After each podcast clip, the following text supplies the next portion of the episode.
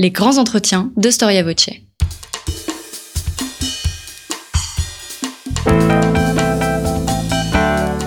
Une émission de la rédaction de Storia Voce.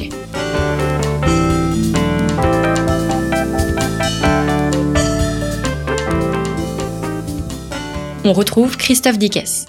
Bonjour à toutes et à tous, merci pour votre fidélité à Storia Voce et bienvenue pour cette nouvelle édition de nos grands entretiens.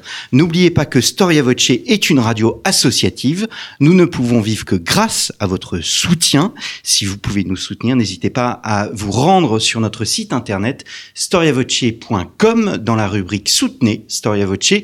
Vous y trouverez de nombreux livres et contre un don, vous pouvez recevoir un livre de votre choix grâce à un de nos éditeurs Alors quand on demandait à Khrouchtchev s'il considérait que Léonid Brejnev pouvait être son dauphin, il répondait goguenard et moqueur, n'importe qui sauf cet imbécile. Léonid Brejnev, né en Ukraine en 1906, succède pourtant au bouillonnant Nikita Khrouchtchev en 1964. Or, étrangement, Brejnev n'apparaît pas comme une grande figure du panthéon des génies du communisme soviétique. Ambitieux, fourbe, Pleutre, certains le considéraient même, je cite, comme une carpette, un beau parleur, bref, une personnalité sans personnalité. Storia Voce vous propose aujourd'hui un autre regard sur ce personnage qui est resté pas moins de 18 ans au pouvoir. Brejnev était-il un vieillard sénile, un gendarme qui a écrasé le printemps de Prague et occupé l'Afghanistan? Était-il un cynique qui a laissé prospérer la corruption, les pénuries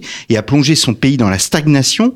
Ou bien au contraire était-il un héros militaire qui a ressoudé les Russes ou bien même un diplomate? Rusé qui a tout simplement éloigné le spectre de la Troisième Guerre mondiale. C'est ce que nous allons voir avec Andrei Kosovoy. Andrei Kosovoy, bonjour. Bonjour. Merci d'avoir répondu à notre invitation. Vous êtes historien, euh, maître de conférence à l'université de Lille. Euh, nous avons un maître commun, Georges-Henri Soutou. Je suis très content d'ailleurs euh, à cet égard de, de, vous recevoir à ce micro et je renvoie nos auditeurs aux différentes émissions que nous avons pu enregistrer avec Georges-Henri Soutou sur la guerre froide. Peut-être un mot sur Georges-Henri Soutou Je garde un souvenir ému de ma première expérience dans les archives euh, là où vraiment j'ai découvert ma vocation d'historien et c'est grâce à Georges-Henri Sautou que euh, j'ai eu cette expérience puisque j'étais à l'époque à Paris 4 en histoire en, maîtrise à l'époque ça s'appelait la maîtrise aujourd'hui c'est le master 1 et euh, il nous donnait un sujet au choix et moi j'avais choisi donc les, relations franco-soviétiques de 1927 à 32 et euh, direction les archives à l'époque du Quai d'Orsay du ministère des Affaires étrangères français. Et en ouvrant ces vieux dossiers poussiéreux pas si vieux que ça évidemment hein, le XXe siècle, mais quand même, j'ai éprouvé euh, ce qu'un historien normalement doit éprouver hein, quand il découvre sa vocation, c'est cette espèce de, de frémissement, de d'émotion extraordinaire qui nous envahit. On se croit seul au monde avec ce document, avec ces personnes qui ont vécu autrefois. Et là, vraiment, j'ai compris. C'est ce que je voulais faire plus tard, et c'est encore une et fois grâce à Georges-Henri Soutou. Hein, c'est lui mon maître, je pense, c'est celui qui m'a vraiment initié à la recherche historique. Vous venez de publier un Brejnev, Brejnev l'anti-héros, paru aux éditions euh, Perrin dans la collection euh, Biographie. Alors peut-être un mot d'ailleurs sur les archives. Euh, Est-il difficile d'y accéder aujourd'hui Est-ce que vous avez pu accéder par exemple aux archives russes? Euh, Vous imaginez pas à quel point c'est compliqué pour quelqu'un qui euh, déjà ne serait pas, on va dire, euh, versé dans les arcanes des archives ou les la manière de procéder pour accéder, ne serait-ce qu'à obtenir un document à laisser passer. On est très bureaucratique, on a toujours été très bureaucratique en, en Russie depuis, depuis très longtemps, depuis l'époque des tsars. En Union soviétique, ça s'est pas arrangé. Et aujourd'hui, après 91, malgré la fameuse révolution des archives, n'est-ce pas, euh, dont on a beaucoup parlé, eh bien, euh, on est toujours resté très très pointilleux, remplir les papiers convenablement pour euh, obtenir tel ou tel dossier, etc. Bien sûr, il faut déjà venir en Russie. Il faut choisir en amont quelque chose qui nous intéresse et susceptible d'être disponible. En ce qui concerne Brejnev, évidemment, la majorité, la bonne partie de la documentation reste encore une fois secrète. Hmm. Euh, elle a commencé à être déclassifiée au cours euh, des années 2000 officiellement. Voilà. Il y a ce qu'on appelle les archives présidentielles, si vous voulez, qui euh, concentrent l'essentiel des archives les plus recherchées par les historiens contemporanéistes.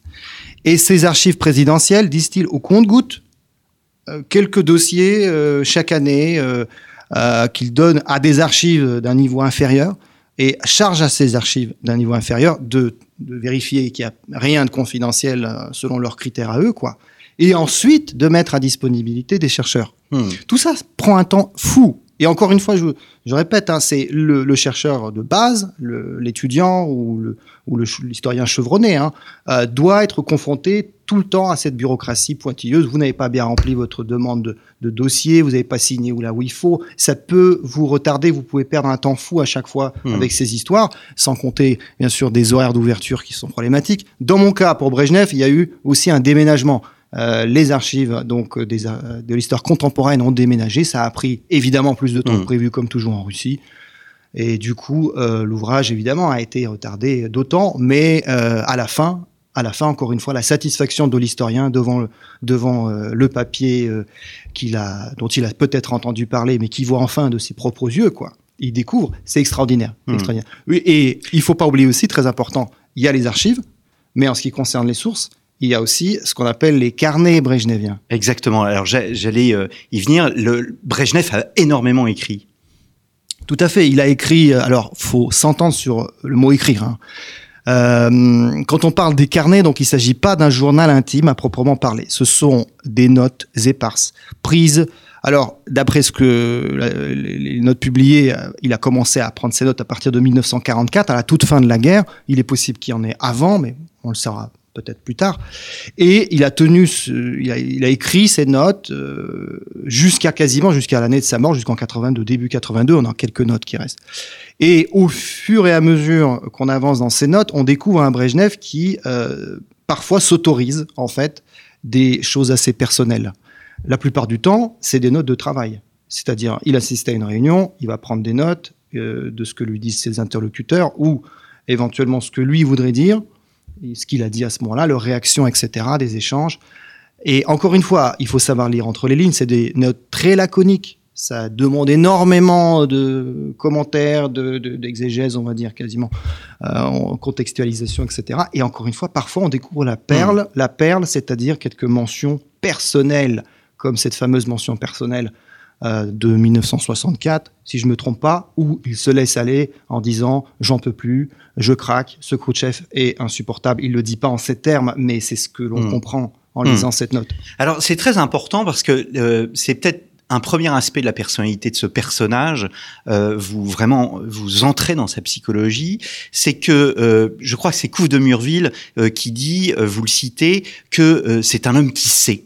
Il sait parfaitement les choses. Alors qu'il peut paraître idiot, euh, il a une capacité euh, d'absorption de l'information qui est assez impressionnante.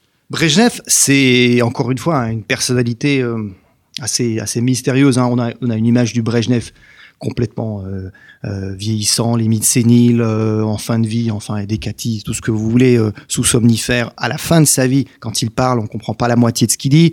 On a l'impression qu'il est sur le point de succomber à une maladie terrible. Mais c'est pas le vrai Brejnev. Encore une fois, c'est il faut se méfier des apparences. Déjà parce qu'il y a le Brejnev d'avant euh, cette maladie qui l'accable à la fin des années 70 et qui le rend pratiquement incapable de travailler, mais pas complètement. Et puis, euh, il faut se souvenir qu'il a une carrière qui est très très longue, très très longue et qui commence euh, dans les années 20 en fait. Euh, il va traverser la période des purges staliniennes, il va survivre, il va être l'un de ces promus de Staline, n'est-ce pas? Et puis il va faire carrière d'abord en Ukraine, puis euh, on va lui confier toute une république, la Moldavie, puis euh, il va connaître une petite traversée du Kazakhstan. désert. Voilà, il va sous Khrouchtchev obtenir la direction de la République du Kazakhstan où il va mener, euh, il va tenter d'appliquer la, la réforme de ce qu'on appelle les terres vierges de Khrouchtchev, la réforme de l'agriculture en consistant donc à, euh, à améliorer le secteur primaire soviétique qui est toujours un peu le talon d'Achille de l'économie soviétique. Et puis enfin, il arrive, il monte au sommet. Voilà, Hmm. Il monte au sommet, mais il a une expérience du terrain qui est absolument euh, extraordinaire, hein, très très vaste. Tout le monde s'accorde à le dire. hein. Et c'est un homme qui a su s'adapter Hmm. en toutes circonstances. Alors justement, vous, vous sortez en fait euh, euh, l'homme de, de cette gang, de cette caricature, euh, mais ce n'est pas pour autant qu'il faut en faire euh, euh, un, un mythe. Euh, votre approche est historique et réaliste. Absolument, oui. Il faut euh, autant que faire se peut euh, le, rendre historique, c'est-à-dire le prendre au sérieux finalement. On a en, France, encore une fois, l'image d'un Brejnev malade, une image négative d'un homme, une personnalité absolument médiocre. Euh, quel intérêt d'écrire euh, une biographie d'un homme médiocre au fond? C'est ça la question qui est posée. Et en Russie, jusqu'à il y a assez peu, peu de temps, aussi, Brejnev avait une image ridicule, d'un homme ridicule. Le nombre d'histoires drôles qui circulaient sur Brejnev, vous, vous mettez d'ailleurs en tête de vos chapitres toutes ces histoires drôles euh, pour commencer chaque chapitre, euh, pour illustrer votre propos. Absolument, c'est une approche que j'ai déjà utilisée dans un autre de mes livres, La chute de l'Union soviétique, mais qui à mon avis, je le fais avec mes étudiants à la fac, c'est une bonne manière d'introduire quelque chose de sérieux par l'humour, hmm. si vous voulez.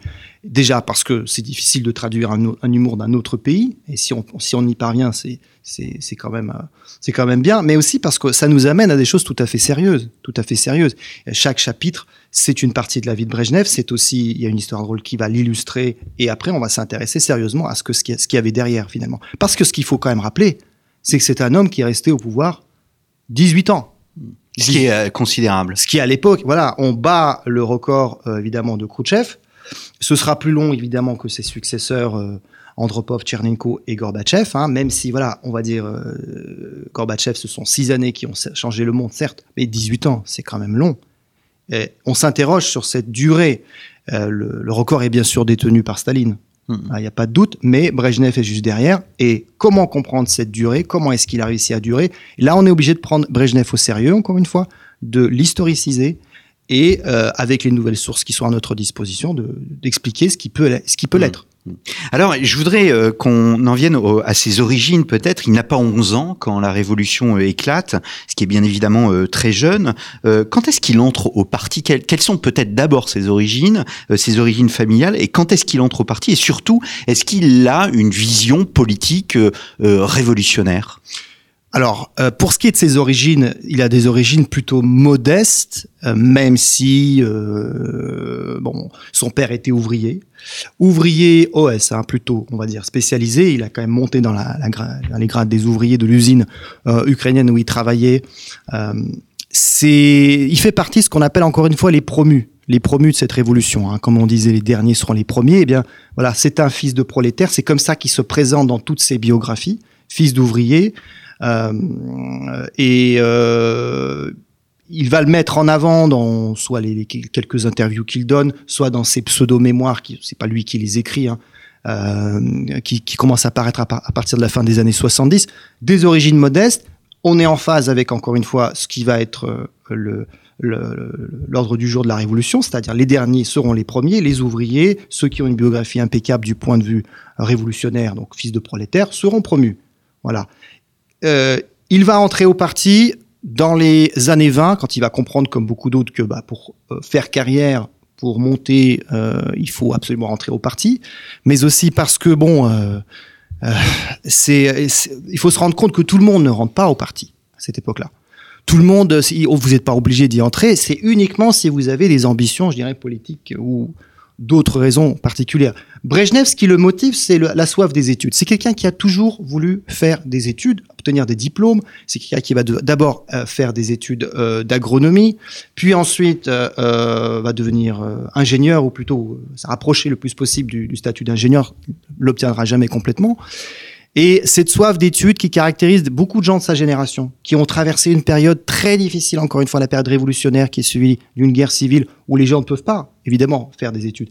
Il vit euh, là où la guerre civile fait le plus de dégâts aussi. C'est ça qu'il faut voir. C'est euh, la ville, sa ville natale, en tout cas là où il, habite pendant son enfance, elle est successivement occupée, libérée, occupée, libérée. Les rouges, les blancs, les nationalistes ukrainiens traversent. Enfin, et ça va forger aussi sa personnalité, ça. Hmm. Il va commencer à s'adapter, il va comprendre que euh, rien ne dure finalement. C'est ce qu'il y a le plus fascinant, c'est cette capacité d'adaptation. Vous citez, et je vais le citer, son premier discours ou un de ses premiers discours, euh, qui a été retrouvé par euh, l'historienne, je suppose, Suzanne Schattenberg.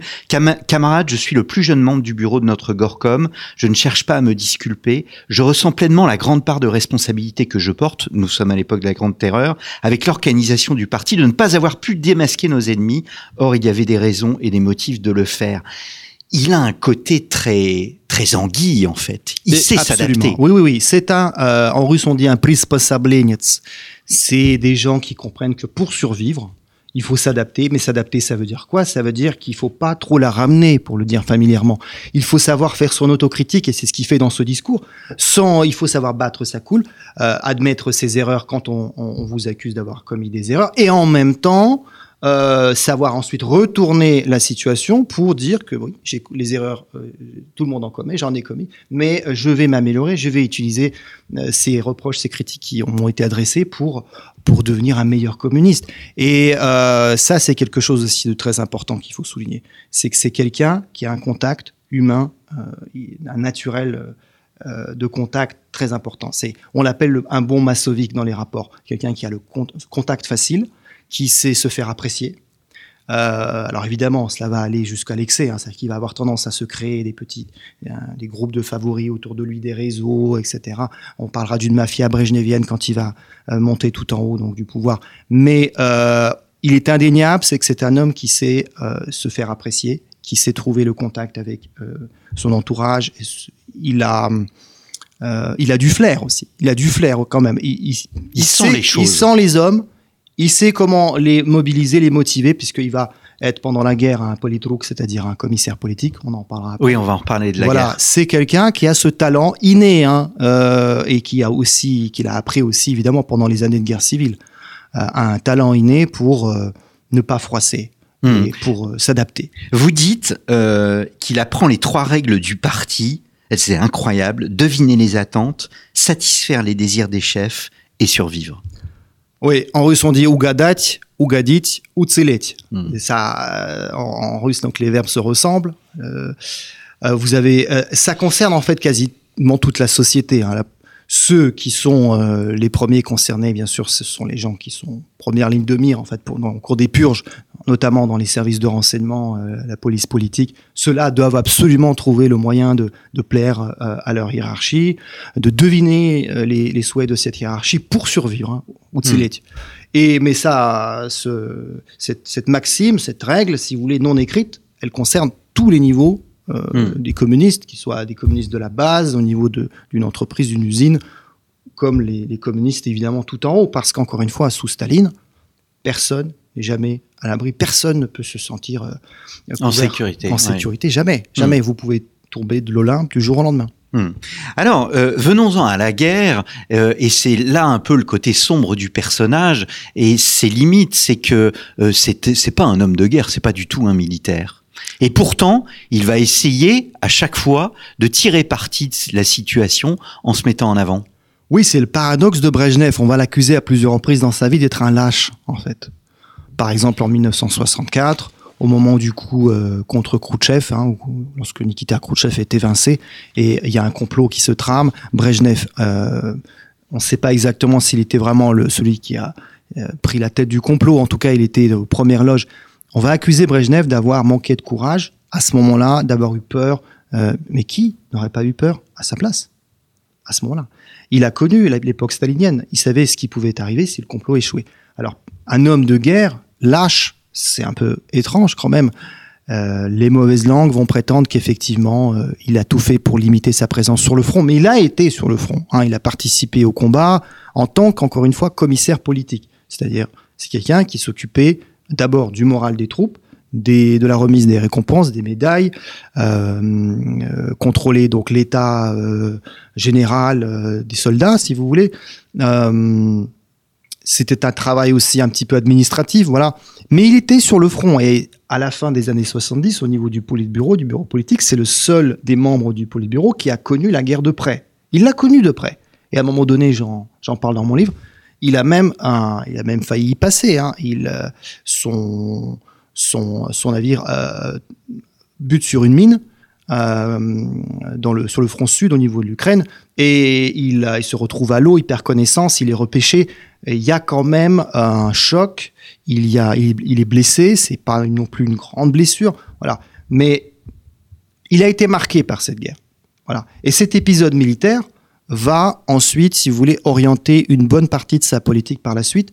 C'est un peu l'axe, euh, c'est un peu le fil rouge de mon livre aussi. C'est comment ce mythe, comment cet épisode, excusez-moi, de, de sa vie qui est important, hein, la Seconde Guerre mondiale, la Grande Guerre patriotique, il va devenir ensuite partie intégrante d'un mythe, d'un véritable culte de la Grande Guerre patriotique. Et là, on trouve des choses qui sont évidemment très proches de l'actualité. Hein. Euh, c'est pour ça aussi que ce livre, à mon avis, est, d'actualité.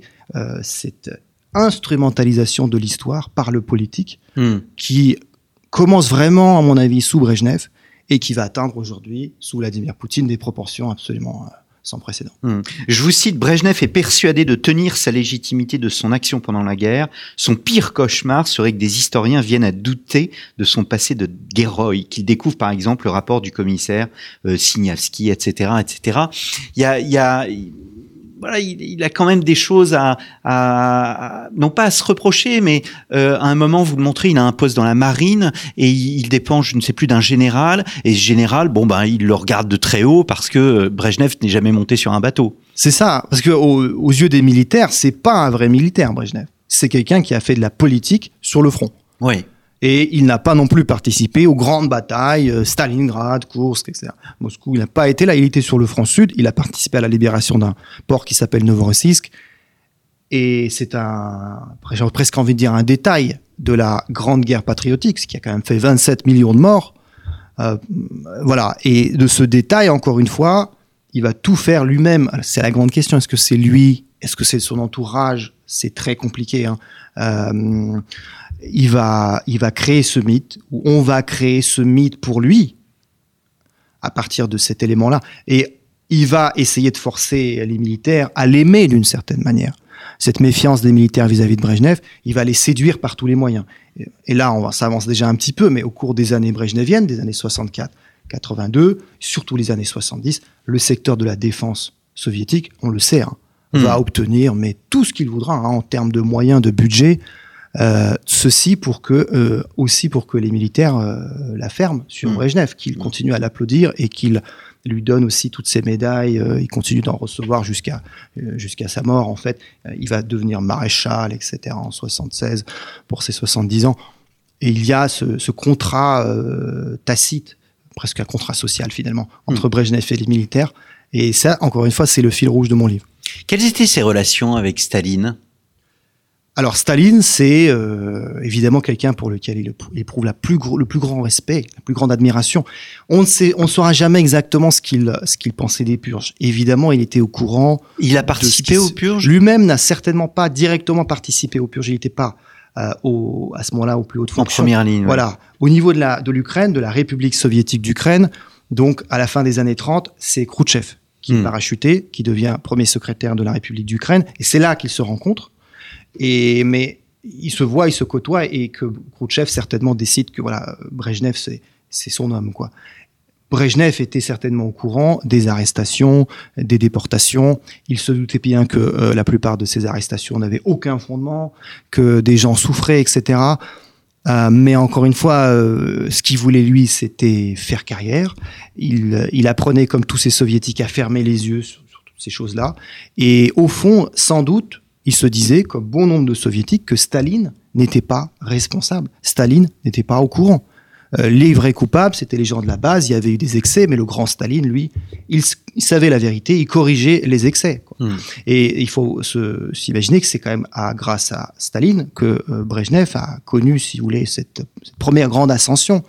Euh, à partir de 1952, hein, toute fin de l'ère stalinienne, en 1952, au 19e congrès, juste après le 19e congrès du, Parti communiste, euh, Brejnev va être nommé au sein du Politburo par Staline, l'objectif étant euh, d'éliminer la vieille garde, de la repousser. Peut-être qu'une purge était en préparation à ce moment-là.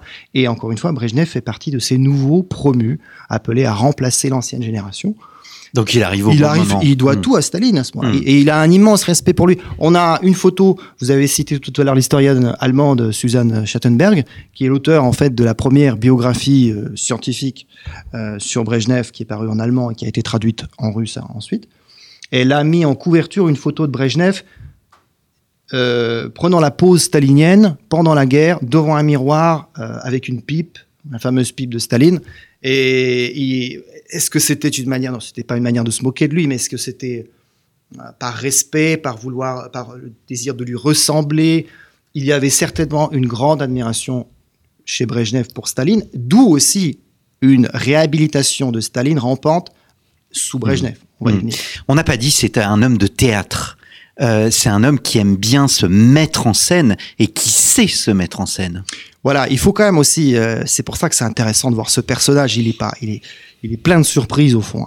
Il a été euh, dans sa jeunesse, il a beaucoup apprécié la poésie. Il lisait beaucoup Mayakovsky, euh, les grands poètes à la mode à l'époque, mais bon, quand même.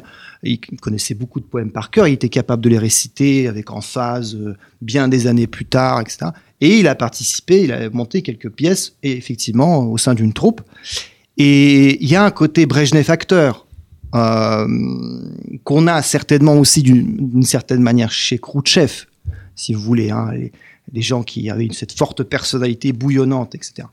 Mais euh, chez euh, Brejnev, c'était beaucoup plus contenu, si vous voulez. Voilà. Et ce talent d'acteur, hein, c'est indéniable, et il va l'avoir, ce talent d'acteur, de séducteur, il va l'utiliser plus tard euh, quand il sera euh, donc au sommet du pouvoir, quand il va hmm. partir à l'étranger, rencontrer les grands hommes d'État étrangers, qu'il va tisser des liens avec ces gens-là, avec Pompidou, avec Willy Brandt, avec Nixon, surtout son grand ami Nixon, pendant le sommet de 73 à Washington, par exemple. Nixon, dans ses mémoires, va écrire qu'il n'a jamais vu ça. Un, Brejnev, visiblement, effectivement, prenant un grand plaisir à jouer, à interpréter euh, le diplomate hmm. aimable, n'est-ce pas? euh, beaucoup plus qu'il n'avait été à Moscou hein, en, 72. voilà. Hmm. Mais il faut dire qu'à ce moment-là, en 73, Brejnev est au, au milieu de sa forme, hein, hmm. malgré le poids des ans déjà quand même. Alors, je vous cite, c'est euh, au début de votre livre, mais euh, ça illustre aussi la suite. Brejnev n'administre pas en faisant régner la terreur, en insultant et en menaçant ses subordonnés de sanctions sévères, mais il les motive avec un mélange de fermeté, d'humour, en utilisant le nous collectif. C'est un, on appellerait ça aujourd'hui un bon manager. Et d'ailleurs, vous utilisez après l'expression de PDG de l'URSS, c'est un bon PDG. Absolument, oui, oui, oui, oui, oui, oui tout à fait. C'est cette euh, tendance managériale, on va dire, mais dans le bon sens du terme. Hein. c'est quelqu'un qui rompt avec. Il sait se faire aimer, vous le disiez tout à l'heure. Oui, il sait se faire apprécier, aimer, c'est un séducteur. Et il a bien vu euh, ce que le style des dirigeants peut avoir comme impact sur leur entourage. C'est quelqu'un qui n'a pas du tout, il n'a pas les moyens, mais il ne souhaite pas régner par la peur, comme le faisait Staline. Euh, c'est la peur qui était la motivation, l'émotion principale pendant les années 30, 40, début 50. Ensuite, euh, Khrouchtchev, l'homme imprévisible par excellence. Euh, ses accès de colère qui sont devenus légendaires. La fameuse chaussure sur la table à l'ONU, etc. Enfin, tout ça, Brejnev n'en veut pas. Hein, et puis les, les, les, insultes qui pleuvaient sur, ses subordonnés à l'époque de Khrouchtchev. Le premier euh, d'entre eux, c'était évidemment Brejnev, qui se faisait copieusement insulter du matin au soir, quasiment, euh, à partir de l'époque où il y avait hum, de plus en plus de problèmes en Union soviétique, c'est-à-dire les années 62-64. Les réformes de Khrouchtchev euh, montraient toutes leurs limites. Vous aviez la crise de Cuba, etc. Khrouchtchev avait été humilié, donc il se, il se défoulait sur, ses, sur son entourage. Et Brejnev en prenait pour son grade. On avait dit tout à l'heure qu'il l'avait traité d'idiot, mais c'était l'une des insultes les plus, les plus gentilles hmm. que Khrouchtchev utilisait. Voilà. Euh, Brejnev, par exemple, dans ses fameuses notes, ses carnets, on trouve des traces d'insultes, mais c'est extrêmement rare. Extrêmement rare. Et j'en parle de ces insultes euh, qui visent euh, certaines personnes parfois, mais c'est tellement plus modéré que ce que l'on a pu entendre dans la bouche d'un Khrouchtchev. Donc c'est un style, effectivement, euh, d'administration, de, direction, un mélange à la fois de fermeté, comme vous l'avez dit, et de d'humour. Il manie l'humour. Euh, Khrouchtchev manie aussi d'une certaine manière l'humour, mais c'était un humour entre guillemets beaucoup plus primitif, hmm. beaucoup plus brut quoi. Hmm. Alors qu'avec Brejnev, on est, euh, oui, on a des retranscriptions de discours dans ces fameux, dans ces archives dont j'ai parlé tout à l'heure. Et euh, effectivement, on pourrait se dire euh, quoi de plus ennuyeux qu'un discours sur l'état de l'agriculture ou les dernières avancées en matière d'industrie légère, etc. Mais Brejnev sait faire apprécier les thématiques les moins intéressantes par son auditoire. Il trouve le moyen en tout cas, moi, j'ai été euh, saisi par ce talent, effectivement, de présenter les choses de manière intéressante et après de faire participer le public aussi. Et on a des répliques qui sont données ici ou là et qui montrent que c'est un homme qui sait écouter aussi. Hmm. Ça, c'est très important, le côté collégial de Brejnev. Hmm. Alors, il y a énormément de sujets euh, à évoquer. J'aurais évoqué, j'aurais voulu évoquer la conquête spatiale parce que il joue un rôle et il a un, euh, il, a un rôle euh, dans cette, dans ce moment majeur. On a tendance à l'oublier, mais l'URSS est la première à mettre sur orbite un satellite qui, vous le dites, se contente d'envoyer un petit signal, mais cela constitue un exploit. Alors, je renvoie nos auditeurs à votre livre. Peut-être parler de 1964. C'est le plus capable euh, qui vient au pouvoir à ce moment-là et qui pousse à la retraite Khrouchtchev En 1964, euh, les témoignages dont on dispose, euh, évidemment, on va pas trouver dans les archives russes de, documents sur ce complot. Hein. Par définition, un complot, c'est secret, donc des sources orales, des mémoires de, de témoins. les gens à l'époque ne voyaient pas Brejnev comme une menace, ils le voyaient comme une personnalité de transition il fallait trouver un remplaçant à Khrouchtchev, un quelqu'un qui euh, soit accepté par à peu près tout le monde, qui ne fasse peur à tout le monde, à personne. Hein, il fallait surtout pas un Beria ou un nouveau Staline évidemment. Il fallait quelqu'un de consensuel qui se fasse apprécier du plus grand nombre. Et c'est Brejnev qui s'est retrouvé. Et à ce moment-là, il occupait le poste de président du présidium du Soviet suprême, le, Parlement soviétique. C'était un poste décoratif, hein, purement honorifique si vous voulez. Hein. Donc euh, c'était pas c'était pas un homme à même d'inspirer euh, la crainte. Euh, on ne l'imaginait pas comme quelqu'un qui allait vouloir liquider tous ses tous ses, adversaires potentiels. Et c'est ce qu'il va faire au début.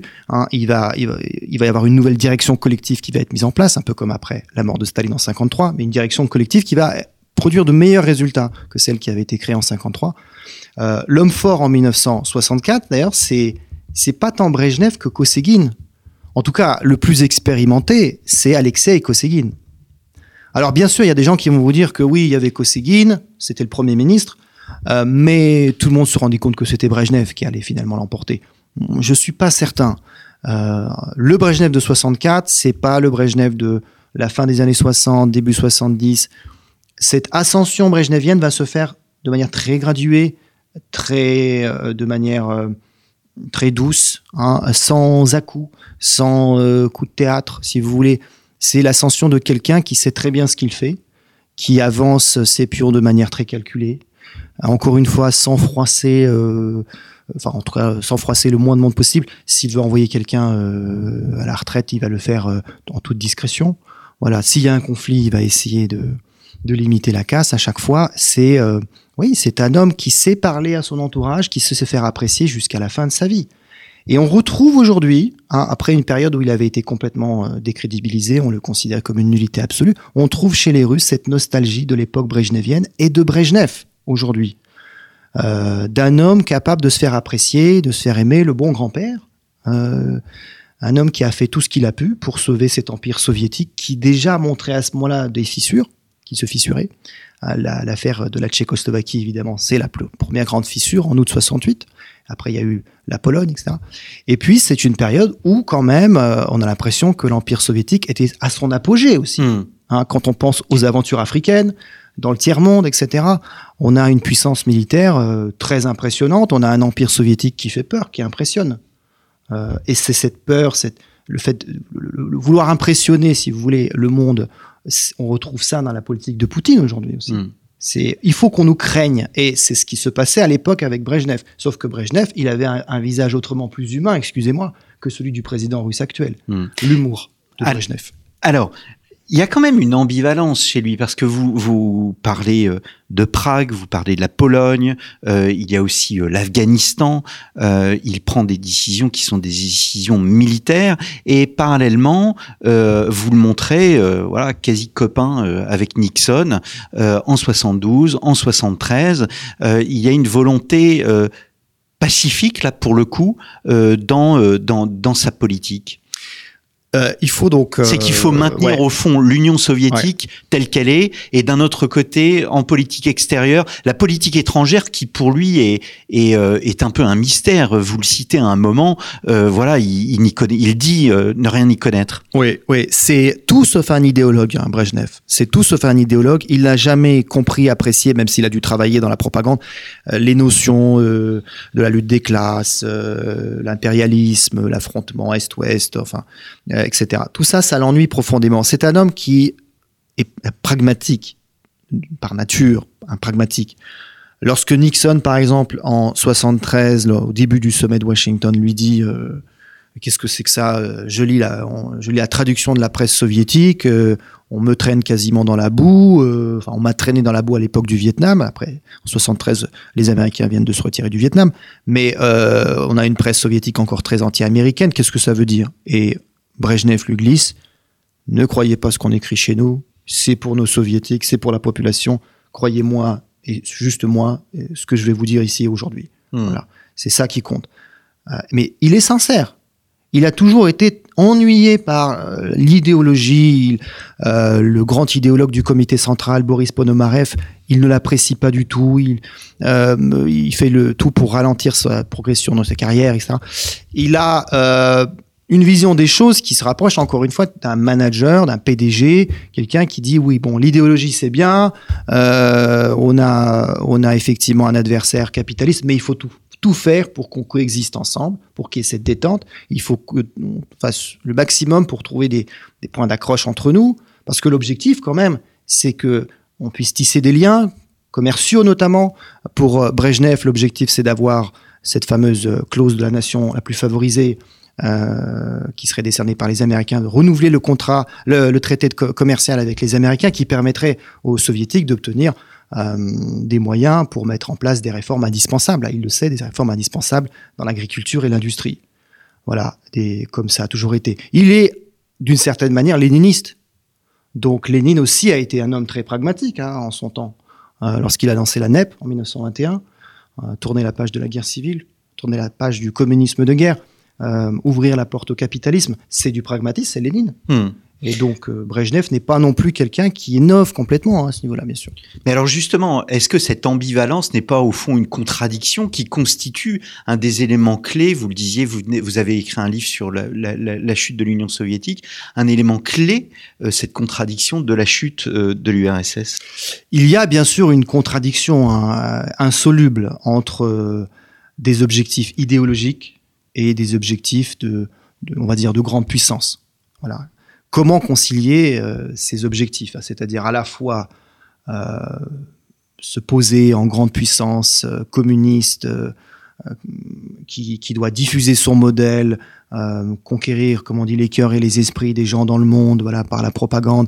Il faut donc évidemment lutter contre cet ennemi impérialiste, condamné par les lois de l'histoire marxiste, léniniste, etc., à disparaître et en même temps défendre euh, des objectifs de grande puissance, des intérêts de grande puissance, s'entendre avec les grands de ce monde, euh, passer des accords avec eux, des démilitariser, etc.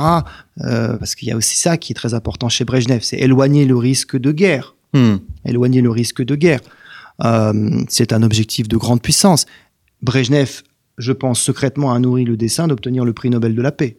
Et comme on sait, euh, c'est Gorbatchev qui va finir par l'obtenir. Mais d'une certaine manière, le terrain, les graines ont été semées à l'époque de Brejnev. Hein. Hmm. Euh, le fameux accord de 87 de Washington sur les, missiles à portée intermédiaire, euh, il a été préparé en amont par Brejnev avec les traités SALT 1 en 72 et SALT 2 qui a été signé en 79 à Vienne. Hmm.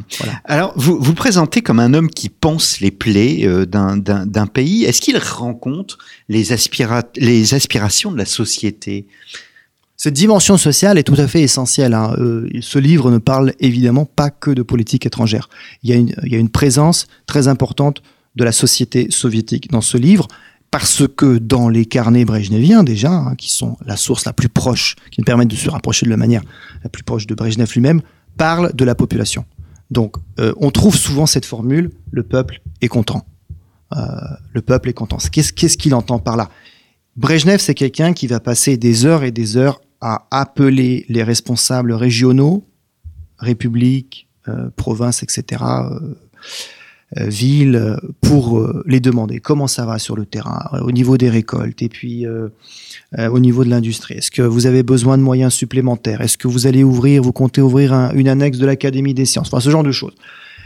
il va passer énormément de temps avec ces gens-là pour et en fin de compte la fameuse question c'est est-ce que la population est contente? Et on pourrait se dire mais c'est quoi cette question quand on sait que les magasins à l'époque brejnevienne surtout dans la deuxième partie des années 70 sont vides? On vit dans un régime de pénurie les files d'attente euh, c'est un phénomène presque normal hein, euh, à l'époque soviétique. Est-ce qu'il ignorait à, à, tel point la situation sur le terrain? Euh, sans doute oui. Il faut savoir que tous les, tous les hommes de son niveau et, même de niveau inférieur avaient un certain nombre de privilèges et qu'ils avaient des magasins toujours approvisionner, donc ils connaissaient pas la réalité sur le terrain, évidemment. Mais il est indéniable que pour Brejnev, la population doit obtenir ce qu'elle veut, elle doit être heureuse, il faut qu'on lui donne la paix, mmh. d'où la politique étrangère, le, le rapprochement avec les, les, la grande puissance américaine, etc. Et puis en même temps, il faut faire le maximum pour que ça porte ses fruits au niveau de l'économie. Voilà. Il se rend bien compte que les choses ne vont pas aussi bien qu'elles pourraient l'être. C'est quelqu'un qui est loin d'être euh, aveugle. Hein. On le voit dans, dans ses notes, on voit dans les rencontres qu'il fait. Euh, il voit les limites du avec système. Avec les responsables. Voilà, il voit quand même les limites du système. Mais il faut comprendre qu'à partir d'un certain moment, à partir en gros du milieu des années 70, les problèmes de santé vont commencer à prendre le dessus. Et il va de plus en plus, j'ai envie de dire, se focaliser sur ses problèmes intérieurs. Et on va retrouver ça dans ses notes. Par exemple, il va se peser de plus en plus, il va s'inquiéter de ses problèmes de poids, et il va mettre dans ses notes ces, ce poids, et on va trouver des, choses tout à fait, enfin, qui nous paraissent ridicules, effectivement, qui font que Brejnev a aussi, bien sûr, cette dimension ridicule. Il va écrire Je me suis rasé, j'ai pris une douche, je me suis lavé, je me suis fait masser, enfin ce genre de choses. Et on se dit mais comment comprendre ça autrement que euh, parce qu'on a face à soi un homme qui est, en train de peut-être de perdre la raison en tout cas le sens des réalités quoi. Mmh, mmh. voilà. Mais c'est si on revient à la question de l'Afghanistan ça c'est une question à mon avis qui est tout à fait essentielle. Est-ce qu'il a sa part de responsabilité dans cette guerre qui va durer 10 ans 79 89 qui est un peu le Vietnam soviétique. Exactement. Voilà. Parce que au fond, tout est en place euh, dès son, euh, parce qu'il meurt en 82 euh, d'un infarctus. Tout est en place pour faire tomber le régime. Solzhenitsyn, Sakharov, Jean-Paul II, la Pologne, la troisième corbeille sur les libertés à Helsinki. ce sont des moments qui sont qui annoncent la fin, même si très peu considère la fin. Ouais, parce que 75, donc quand on parle de Helsinki, c'est considéré comme l'apogée de la détente. Mais si on se place dans le contexte de l'époque, hein, euh, l'horizon d'attente, comme on dit chez les historiens, bah, pour Brejnev, euh, Helsinki, c'est euh, c'est pas le début de la fin. C'est plutôt le triomphe de tout ce qui a été préparé plus tôt. À Helsinki, Brejnev obtient, euh, et l'Union soviétique obtiennent la reconnaissance euh, des frontières issues de la Seconde Guerre mondiale, il y a donc un objectif de sécurité qui est atteint et quelque chose qu'on n'avait pas pu atteindre ni sous Staline ni sous Khrouchtchev. Helsinki, c'est un peu la fin du processus am amorcé à Yalta, si vous voulez. Donc pour lui, à ce moment-là, tout va très bien, tout va très bien. Sauf que euh, toujours en 75, il va y avoir euh, ces problèmes de santé qui vont émerger euh, et, il va commencer à, perdre pied effectivement et, moins comprendre ce qui se passe. Il faut aussi se rendre compte qu'il y a pas mal de gens avec lesquels il était très proche au niveau international qui vont partir. Nixon, le scandale du Watergate, il part en 74. Euh, Pompidou, qui était quelqu'un de très proche aussi, avec lequel il avait tissé de bonnes relations, euh, va, va, disparaître aussi, va mourir. Et puis euh, Willy Brandt, qui va devoir démissionner à la suite d'un scandale d'espionnage. Ces trois personnalités avec lesquelles il avait forgé cette architecture de la détente, et, et, je crois que là, il faut aussi réévaluer le rôle de Brejnev, hein, ce niveau-là. Quelqu'un qui a énormément fait pour construire cette détente, hmm. euh, qui bien sûr est contradictoire, elle a ses limites, etc. Mais elle a bel et bien existé. Et pendant un court moment, ce sentiment de peur hein, qui a pu exister euh, en Europe de l'Ouest, aux États-Unis, face à la perspective d'une guerre nucléaire, euh, a cédé la place à, à un espoir un espoir de paix, si vous voulez. Et ça, c'est à Brejnev qu'on le doit. Hmm. Je euh, cite un journaliste euh, belge que vous euh, reprenez, spécialiste de l'Afrique, et il dit Léonid Brejnev, c'est l'homme dont nous avons besoin pour le moment. Lénine a lancé la révolution, Staline l'a radicalisé, Khrouchtchev l'a humanisé, Léonid Brejnev est venu à point pour l'équilibrer. C'est ça, c'est cette image de, de stabilisateur qu'on va garder finalement de Brejnev. Avec Brejnev, les soviétiques vont connaître une période quand même de prospérité relative euh, bien réelle. bien, bien réel. Euh, ils vont entrer dans une période d'ère de la consommation, ils vont, ils vont connaître euh, une période de paix durable, durable, avec encore une fois en fin de course l'Afghanistan, bien sûr, on ne peut pas le Mm. nier, mais entre les années 64, en 64 et 79, on a cette longue période de paix, de stabilité, et euh, d'où aussi, encore une fois, cette nostalgie qu'éprouvent bon nombre de Russes qui ont connu cette période aujourd'hui. Il équilibre, est-ce à dire qu'il fait avancer les choses C'est tout le problème des réformes, si vous voulez. On a eu Kosygin, son premier ministre, donc qui a lancé une réforme, une réforme euh, discrète, mais bien réelle, euh, dans les années 60, euh, qui a fait ses preuves. Le problème, c'est que si on allait jusqu'au bout de cette réforme, eh bien, on allait finalement abolir le système économique soviétique, la centralisation, la planification, le principe euh, intangible de l'économie soviétique, c'est-à-dire l'absence de chômage. Euh, on a des entreprises qui commencent avec cette réforme à fonctionner, à produire, mais on met des gens euh, à la rue, si vous voulez, Mm. parce que l'objectif en, en URSS, c'était qu'il n'y ait pas de chômeurs, que tout le monde travaille. Quoi.